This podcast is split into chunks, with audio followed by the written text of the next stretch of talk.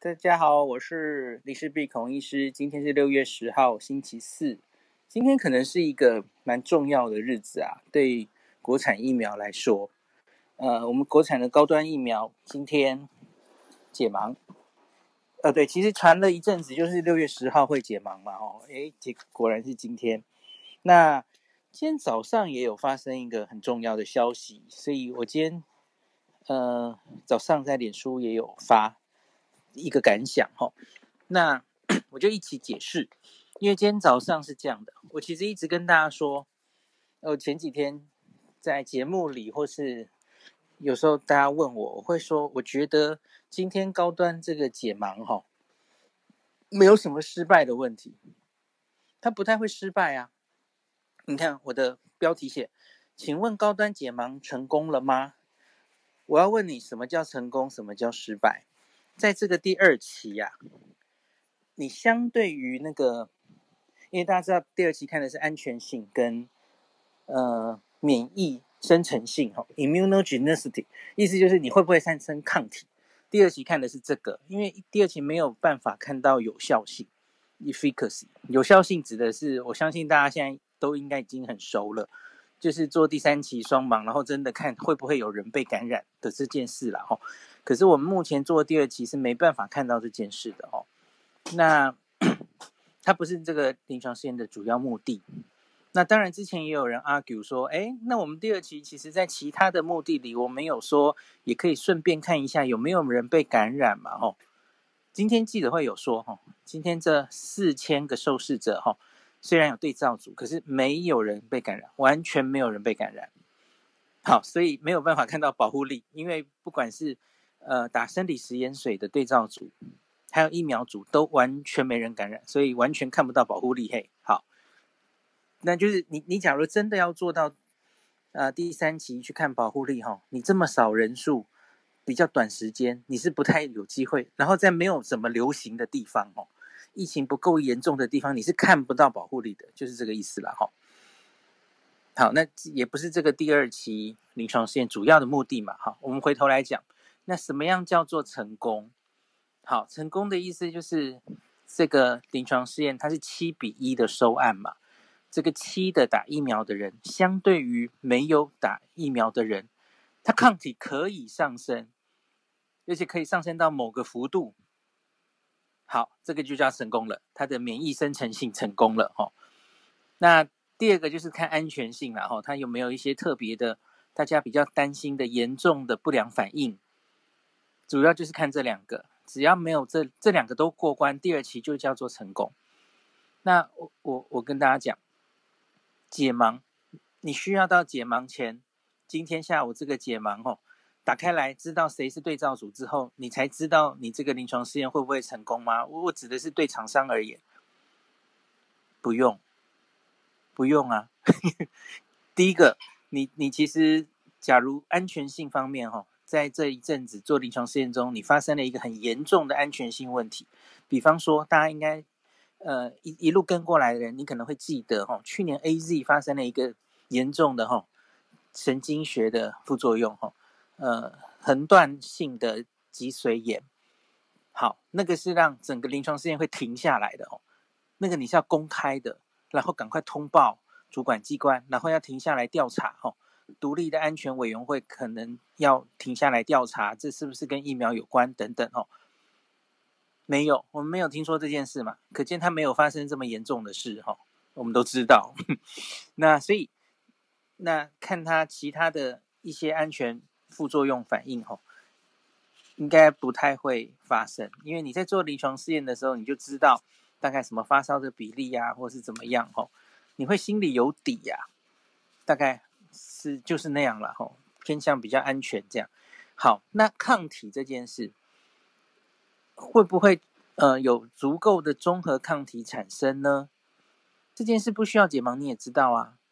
就是你在实验室，你送了这些人的血清去实验室，那个哦好，你就验到有一些人抗体冲得很高，某个数字，然后有些人抗体升不升不上来，废话，他打食盐水嘛。这不用解盲你就知道啊，你跟着看那个数字你就知道。当然，呃，我有问过执行临床试验的主治医师了哈，他他们不知道，对，在解盲前，那公司也不会跟他们讲。可是我不知道高端公司自己，呃，在解盲前，他会不会就先看到那个抗体的数字？假如他看到了，其实他就心里有谱，我大概会不会成功了嘛？哈，这不需要解盲都知道。好，那另外这个成功。今年很多新闻都是说，呃，解盲成功，好，然后呢，又怎么样呢？他就可以顺利的去紧急授权上市 EUA 了吗？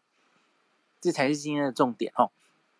那他现在产生的这个抗体到到底够不够？哦，我们已经讨论好久了。好，那我们就来讨论这件事，从今天早上开始谈起哦。呃，在今天早上之前。我们国家的食药署哦，在去年十月，它定出来了一个国产疫苗的呃 EUA 的标准。可是那个标准非常非常的简单，它就只写说，呃，安全性方面要就是三千人，至少三千人，然后平均追踪一个月，观察一个月。好，这个其实这个标准现在没有变啦。现在今天大家看到那个那个哦。就还是这样，这个这是没有变。今天主要改变的是有效性要怎么看的这件事，因为他终于把它定出来了。那为什么他会在今天早上的这个十十点来公布？我觉得其实也很简单，因为你总不能等人家已经解盲吼，结果都公布了，你才公布你的审查标准，这很怪嘛。这有什么？你已经看到结果了，然后你才公布说，我怎么样叫给你过 EUA？不可能嘛！所以本来审查标准就应该先公布啊。我们常常说，以美国 FDA 为例，哦，那个川普那个时候好想要那个总统大选前就让这个疫苗可以先上。那美国 FDA 抗拒他的压力，哦，他在大概是十月吧。我没记错的话，选前十月公布了。我们现在其实常参考的这个哈，美国如何批准它的新冠疫苗的 EUA，它有一些准则，我就不赘述了。大家应该都听我讲过哦。十月的时候公布的哦，他坚持一定要做到第三期，看到一定的数据，好，抗拒了总统的政治压力哈。好，然后就就这样进行了。那所以后来后来他们送 EUA 是十二月的事嘛，吼。十一月，辉瑞跟莫德纳分别公布其中报告，已经符合十月他公布说我要看到的东西哦，都符合了。所以你当然要先公布一个标准，然后厂商就照着你的建议去做，这样才对嘛？哦，那你你当然一定要发生在 你要先有规则，你告诉大家什么样叫可以 EUA，什么样叫不行，没有过，你标准要说出来嘛。那我们之前一直没有公布有效性这边到底得怎么看？他只有很短暂的提提说需要有中和抗体，就呃对不起，他没有说说中和哦，他说要看抗体来反映它的有效性，没了，就这么简单，所以没有人知道他要怎么看了。那今天早上他终于公布了，我大概念一下给大家听了哈。他说他是要用我们之前也提到好几次的哈。他要用免疫桥接 （immunobridging） 的方式，采用免疫原性，这文有文绉绉啦，反正就是综合抗体有多高哈。他要看综合抗体可以产生多高，作为替代疗效指标。这其实我文章还有那个讲都跟大家讲过啦。本金就是一个这个叫诶 surrogate marker 哦，替代的指标。你不用真的去做第三期的这种有效性，反正综合抗体够了。我就当你是有效的哦。他说，衡量国产疫苗诱发产生的这个抗体结果是否与国外已经批准 EUA 的疫苗相当。诶，这个这个 tricky 咯，因为他是想要看跟另外一个疫苗的比较。我之前有跟大家提过哈，WHO 他们开会，还有那篇大家最近很常看到的 Nature Medicine，它是跟康复者血清的比值来比较。这想法其实就不太一样了哈。那康复者，我们知道 Novavax 可以到两到四倍啊，在图的右上方的那个东西，然后颗星只有在左下角哈，大概只有两层的那个图。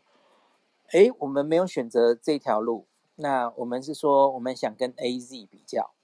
因为我们国内目前就是前面打了 AZ 疫苗嘛，哦，那更详细的哦，他写比较国产疫苗跟 AZ 疫苗组，在六十五岁以下的成年受试者，第二剂施打后二十八天的血清综合抗体值，就定出一个固定的时间，大家都是打完疫苗同样的时间，这其实应该也比较和比较好做吧，因为。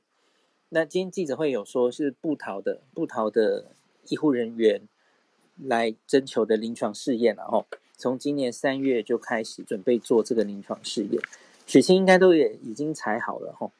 那他是说，采以下两个方式进行统计的分析比较，两者都达标才叫做成功哈。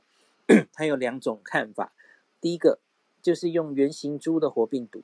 它不是用变种病毒啊，它就用原型，应该是武汉的那只吧？哦，最原始的那一株。当然，未来想再去做，呃，高端好像也有去做嘛。变种病毒到底那个综合抗体的效价有没有比较低？这都可以做，好像他们也有发表了哈。可是这个它就用原型株来相比较了哈。那综合抗体的这个，今天大家应该看过好几次了，这个 GMT 哈。Geometric Mean Titer，我觉得一般人不用理这个啦，哦，什么抗体几何平均效价比值等等的哈，你不要理这个，反正这就是一个综合抗体的单位哦，大家了解到这就好了，这个太深入的东西不重要，你也听不懂哦。那他说，你你 AZ 打出来跟我们的国产疫苗打出来，那你不能比它差，白话文是你不可以比它差。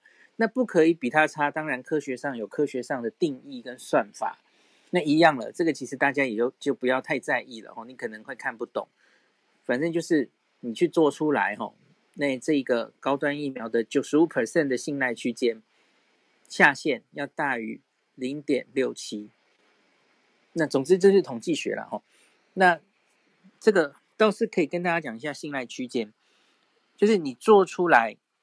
你抽了四千个人的抗体，然后大家去平均，那可是你可能会测不准嘛，吼，然后会有一个变动，一个常态分布。那假如你做的临床试验人越多，吼，那你的九十五 percent 的信赖区间就会越窄，就你越确定，吼，测的越多，越确定这个抗体大概是落在什么范围。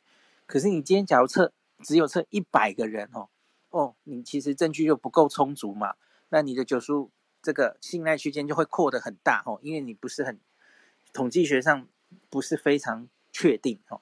那所以我们这个三四千人其实算还算大了哈，所以它的这个信赖区间应该不会太宽。所以因此只要它哈，就是不会测到太多人太低于 AZ 的平均，大概这个就会过关哦，是这个意思。好，那第二个。第二个是今天新闻常常报的哈，说哎，我们这什么九十九点八这个血清反应的比例哈，C zero response rate，好是这样的。他说国产疫苗组的血清反应比率的九十五 percent 信赖区间下限要大于五十 percent。好，这是另外一个，反正这都是看你抗体会不会产生，前面是抗体够不够高。后面是抗体有没有产生的比例了哈，那今天我们数字做出来啊哈，好像就是九十九点多的人，九十九点八的人，血清的阳转率哦，什么意思？就是不分年龄组九十九点八，二十到六十四岁九十九点九，就是几乎大家打了疫苗之后，抗体都会变成效价都会高起来哦，这是。阳转率，你原来没阴性的，你没有这个抗体，综合抗体打了之后，你就阳转了哦，就变成有抗体，是这个意思哦。这个东西其实不值钱呢，这个东西其实你去看国药科兴，它也是几乎九十九，嘿，就是打疫苗都会有抗体，这个还好。那个重点是到底你可以打成多高的多高的抗体，那才是重点了哈。好，所以阳转率那个九十九点八，大家不要太开心哦。很多疫苗都做得到，那个还好。好，总之就是这两个条件都要满足了哈。一个是你要打得够高，不可以输给 AZ；第二个就是呃阳转的比例要够高。那这看起来这个现在应该是满足了，应该是没有问题了哈。好，那在这一个评估标准最下面有一个弹书，他写的也很巧妙啊。他说，如果在申请 EUA 之前，就是这个国产疫苗在申请 EUA，那可是正要审查的时候，哈，WHO 已经试出了标准的话，他说把 WHO 释出中和抗体之保护力相关指标的阈值 threshold。哦，假如他后来公布了，因为我们其实一直在等 WHO 看会不会公布这样的标准嘛，吼，免疫桥接的的标准，吼，呃，一直苦苦等不到，好吧？他说，假如在我们送 EUA 要审查前，WHO 还是公布的话，那则参考 W 的 WHO 的标准，大概这样子，吼，所以大家其实就可以从这个整个我刚刚念的，哦。台湾新冠疫苗疗效评估标准，你可以看出一件事，它最后的但书就是代表 WHO 现在就是没有标准嘛，很清楚了吧？前一阵子不管是啊、呃、陈建仁副总统、前副总统或是谁，哦，都说啊国际都已经认证要这样做啦，都已经是共识，哦，都准备要这样做，说可以这样做了，哦，你你听到会有人这样讲吗？可是现实就是 WHO 还没定出标准啊，我不知道他多快会定，因为因为我也跟大家讲，这其实是时势所趋哈。WHO 应该也很希望定出标准，因为那么多疫苗厂，那大家都卡在第二期，那做第三期现在已经不合时宜了嘛。你现在这个时候已经有这么多 EUA 那么有效的疫苗，也证实自己的安全性哈。可以防止重症的这些疫苗，你你不可能在这个时候还去做对照组打食盐水的这种临床试验，这个有伦理问题。那可是那到底该怎么做？那其实 WHO 一直准备，一直开会，准备要呃有个共识。可是反正它目前没有发生了哦。那它万一未来定出的是免疫桥接是怎么样？是跟康复者血清比呢？还是跟某个疫苗比呢？不知道啊，我们真的不知道他会怎么规定了哦。是真的只要测综合抗体就好呢？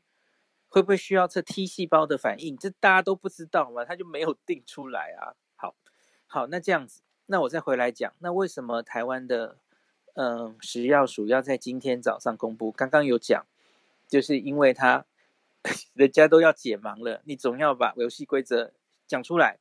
好，那我跟你讲。我相信他们想这样做已经一阵子了，就是已经今天他的新闻稿其实也有写很清楚嘛，他就说食药署其实一直都都在想到底该怎么解决这件事嘛，吼，所以一直在想办法。那所以包括他们三月就去做了临床呃做研究，要测这些 AZ 的人打了之后的综合抗体嘛。要要互相比较，他三月就做这件事嘛，然后他说五月开了好几次专家会议，就往这个方向进行，所以我想厂商那边应该也收到消息，就是大概要往这个方向进行。那也许他今天公布的这个呃这个标准哦，其实是早就写好了，内部已经决定要这样做了，可他他没有公开，哦，总之他到今天不能不公开了，因为 因为这个。外面的人哈，就看着你，你总要先在这个结果出来前，把你的标准审查标准公开，好吧？那就被逼的 撑到最后一天，还是等不到 WHO 的标准，好吧？那我们就公开吧。我觉得故事这是这样的啦，哈，我觉得也不能光，这真的很为难呐。就是从去年十月，好，然后一直到现在，你就心心念念。追求是不是可以定出个标准？那可是就一直没有发生。那一直没有发生的原因是，它的确有困难，够不够高的这件事了哈。我们今天测出来这个 GNT 值哈，综合抗体的值大概六百到，够不够高？怎么解读哈？首先我在跟我说，哎，人家 Novavax 在临床试验中几千呢。他做出来的那个抗体数是几千的，然后呢，AZ AZ 更高哦，所以我们这大叔啊，这综合抗体做出来根本就小巫见大巫，超低的。我跟你讲，不能这样比，就为什么 WHO 会如此困难，要定出这个标准？最大的原因就是因为我们测综合抗体的标准根本没有标准化，所以每一个临每一个临床试验，哈，不同的实验室用不同的方法做综合抗体，然后单位还可能不一样，所以彼此之间是几乎不能比较的。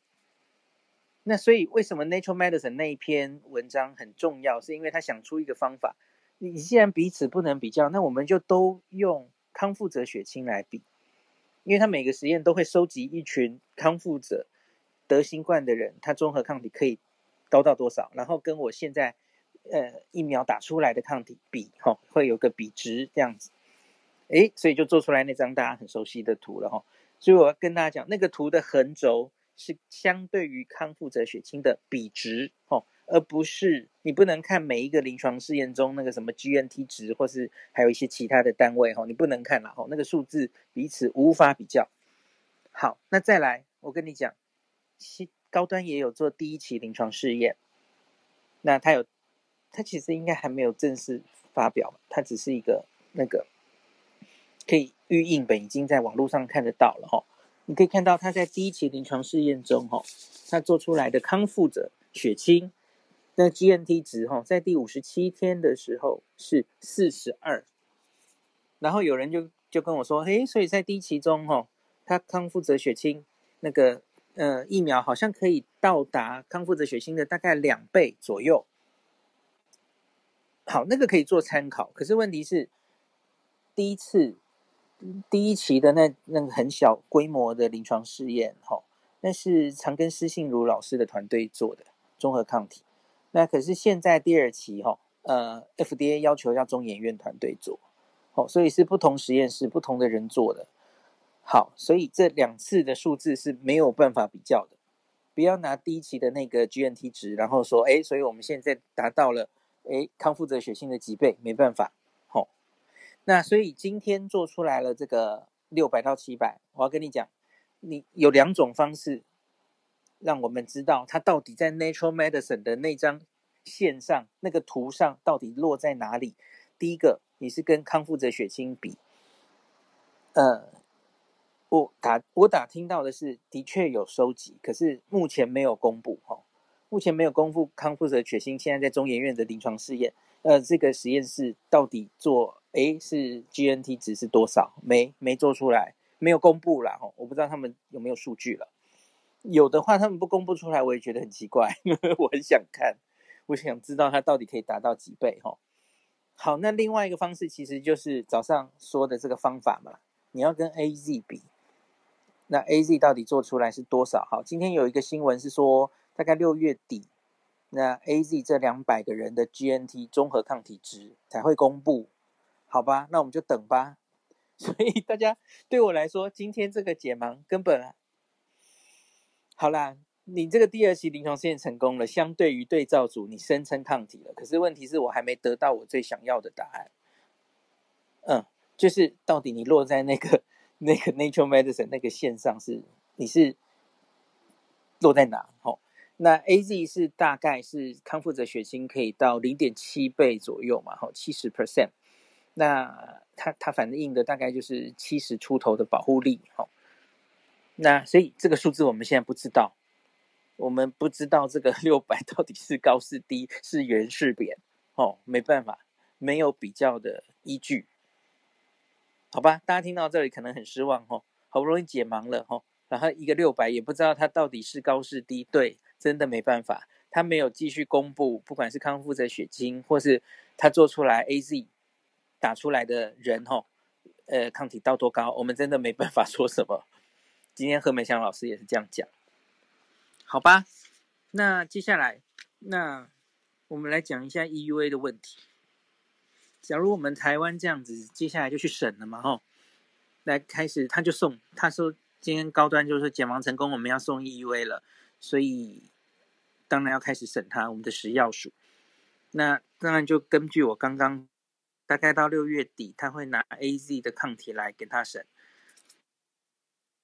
那假如他没有输给 AZ，那那我想他就会过。好，那这会发生什么事情嘞？嗯，台湾就是自己创了一个呃别的国家没有做过的 EUA 的标准，然后制定规则，然后自己 EUA 了一个药，一个疫苗这样子。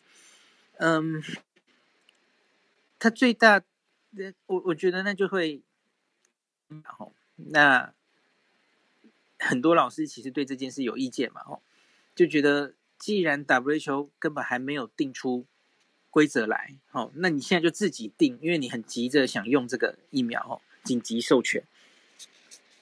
嗯，可是那你就没有符合欧美的标准嘛，吼，那当然会有一些争议。那最常被大家提起的就是，那你就不符合欧美，那你可能就不能跟国际接轨，吼，你打了这个疫苗，未来可能不能出国，不能列在世界认证的疫苗护照的名单里，类似这样了，吼，有这样的担心。那今天跟何美香老师上节目哦，今天我其实话讲的比较少，因为老师话讲的很多，我就听他讲。嗯，我觉得老师就是非常赞成，觉得这样可以做，没什么问题的人了哈。那他，我今天有问到这个问题嘛？他就说没问题啊，我们就自己不要，他说不要等 WHO 了，他不一定会有规则出来。他说他不会有的，他不是说他不一定哎。然后他说，反正我们就自己定了，不要等他。其实我自己觉得这真的很怪，这很怪。嗯，我我我不我不能完全认同，这没有说服我了哈。嗯，那今天节目上其实还整理了蛮多专家的 意见，我也大概跟大家分享一下哦。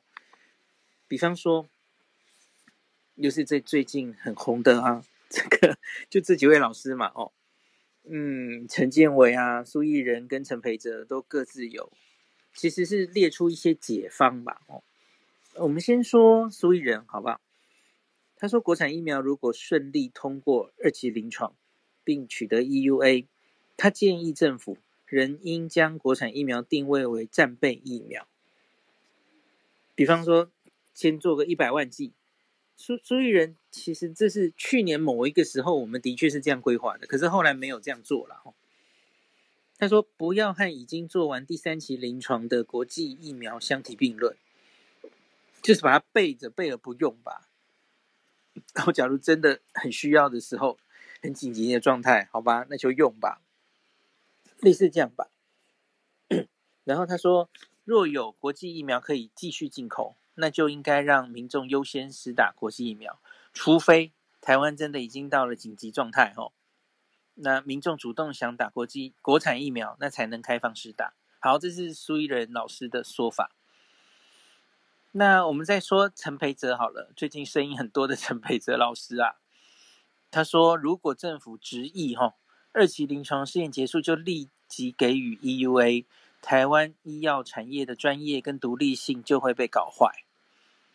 无论如何，国产疫苗三期临床一定要走下去。这个其实没有冲突哈。高端现在是很有志气的说，他们马上就要准备第三期，然后去哪里做哈？我觉得那都好，因为对对高端来说，他当然是希望再做第三期，然后跟国际接轨，也可以申请到国际的认证，然后行销全全国际。他当然是不希望只这个疫苗就是只能卖给台湾了哦。以药厂的观点一定是这样，可是现在主要争点不是你做不做第三期啦，现在争点是我们现在是第二期，国家就准备给他 EUA 了嘛，吼，所以我们不用谈论继继不继继续做第三期的问题了，吼。好，那陈培哲老师提供了一个解方，他说考虑这个叫扩大可进性方案，expanded access，他说这是美国 FDA 跟 WHO 都准许的架构。针对临床试验中的疫苗，经过食药署的审查后，就可以提供给急需的人。他说，WHO 在非洲伊波拉病毒疫情的时候，曾经用过这个方案，给予数十万人疫苗。这是一个解方了哦。可是，不管是苏益仁老师跟陈培哲老师，其实强调的应该都是，这这就不是完全的那种 EUA，然后给很多人打了吼。他可能都是限制某一些人打，而且 陈培哲老师说，你给大家打这个疫苗前，你要说明的很清楚，说，哎，这是一个只做完第二期临床试验的疫苗，然后你可能打了之后以后不能出国等等。他说要把这些弹书都写上去，这样子，就是写写这么清楚的但书，其实就是也有点类似，还是在做类似第三期的事啊哈，还是有点像临床试验的架构。那你当然很小心的监测这些人的副作用，算一下，假如还是有疫情的话，吼，那你还是可以算出一个类似保护力的东西嘛，吼，在大型施打之后，就如同我跟大家分享过嘛，英国、以色列大量施打疫苗之后，他们都发表了在 real life 中间这个疫苗的保护力到底是多少，吼，对，所以我们也会有这个资料。那假如看了那个，就是比方说苏伊人老师刚刚说的，我们先万剂，然后打了一百万剂，我们就会有很大量的资料了，在短期内，然后你就用这个安全性跟有效性，哦，所以你也有证据了。那形同第三期，也许你就可以真的跟国际接轨了哈。这也是一种想法了哈。好，那再说一下陈建伟老师的意见啦，他说。除了抗体以外，临床的保护力仍需考量 T 细胞的反应，因为抗体是 B 细胞造成的。然后他说，因为打疫苗之后，中和抗体比细胞免疫容易测量，所以容易被视为替代的疗效指标。可是他说，目前至少我现在跟大家讲话的目前，英美跟欧盟紧急授权的条件并不是中和抗体，哦，是实际第三期的。保护力的那种，算看临床试验的保护力嘛。那所以必须是要看到疫苗能够有效预防有症状、有临床症状的新冠感染。所以你这样没有办法跟国际接轨了哈。那他说，WHO 正在评估抗体作为临床试验的依据。那是否要颁布准则？哈，那他建议是不是国产疫苗应该要等 WHO 公布标准之后才可以放行？可是就是不知道我们能不能继续等下去了哈，这其实就很为难啦。那陈建仁副总统前几天有说，WHO 可能六月，他好像说六月底吧，可能还会再讨论这个议题，不知道会不会有有那个标准产生？好吧，那就只好等等看了。反正我们的那个嗯，AZ 疫苗之后的血清抗综合抗体也是大概六月底才会出来嘛，吼。好，那最后我讲一下，目今天的记者会还有公布的一个副作用，我觉得大家看到那个副作用，好像会觉得，诶，这跟我印象中新冠疫苗的副作用怎么差这么多？啊，就跟你讲了，这个蛋白质疫苗真的是大家比较一直就是，诶，安全性比较高。好，因为我我应该这样反过来跟大家讲，去年哈，去年底我看到这些。mRNA 疫苗这些呃腺病毒载体疫苗的副作用的不良反应的比例，我是吓一跳的哦，怎么这么高？相对于我们平常熟悉打的疫苗哦，这个不管是 mRNA 或腺病毒载体都是新的嘛哦，比较新的疫苗哦，它的那个不良反应哦，真的是相对于一般疫苗是高很多的哦。那今天有话好说，有整理两个表嘛，我把几个重要的跟大家讲一下哦。我们先说发烧，高端疫苗发烧的比例啊，只有零点七 percent，千分之七耶，很低耶。然后我觉得莫名其妙的是，为什么他安慰剂组也有千分之四啊？打食盐水在发烧，所以这零点四跟零点七几乎没有差别。好啦，那我们看一下 AZ 发烧是七点九 percent，那辉瑞 BNT 十四点二哦。十四点二耶，七个人就有一个人吼，然后莫德纳是十五点五，莫德纳来了哦，嘿，那发烧的比例大概是 AZ 的两倍，大家有个概念哦。然后我们的高端是零点七，Novavax 其实也也大概是这样，因为次单位蛋白疫苗嘛，吼，它相对就是不良反应比较少，吼，然后比较有长久的安全性的呃经验，吼。那我们再看一个，好吧？疲劳打了之后会疲劳哈。我先念我们这些哈，AZ 疲劳是五十三点一好，辉瑞是六十二点九，莫德纳是七成哦。好，那再跟大家复习一下了哦。AZ 是打第一剂之后比较不舒服，那 mRNA 是打第二剂比较不舒服，大概这样。那蛋白哈，这次公布的疲劳的比例是三十六，高端是三十六 percent 而已。那有趣的是这个啊，安慰剂组疲劳也有二十九点七。这是怎样？所以大家平常就都觉得有点疲劳，就就都够我有疲劳这样哦。所以这是二十九点七，相对于三十六 percent 哦，就疫苗组只有高一点点哦。那疲劳是这个全身性的不良反应最高的了哈，三分之一人都会有点疲劳。那其他呢？肌肉酸痛二十七点六，头痛二十二，头痛倒是蛮高的啊。可是也没有 AZ 那些高嘿，高端这个头痛二十二，然后呢，AZ 是五十二点六，BNT 辉瑞五十五点一，莫德纳六十四点七都有头。那另外我要提醒大家，这个上面只有跟你讲比例，重程度从这个表看不出来。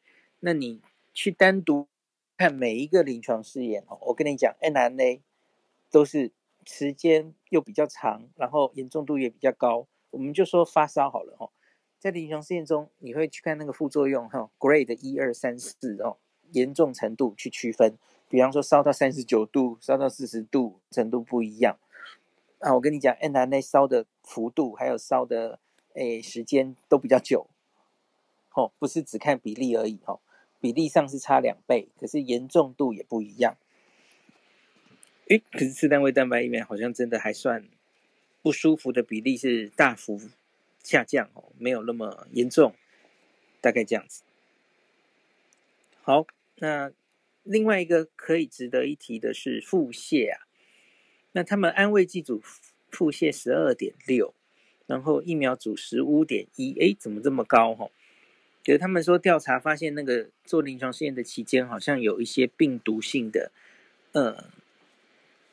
的在腹泻的原因在流行，大概才造成这个原因了哈。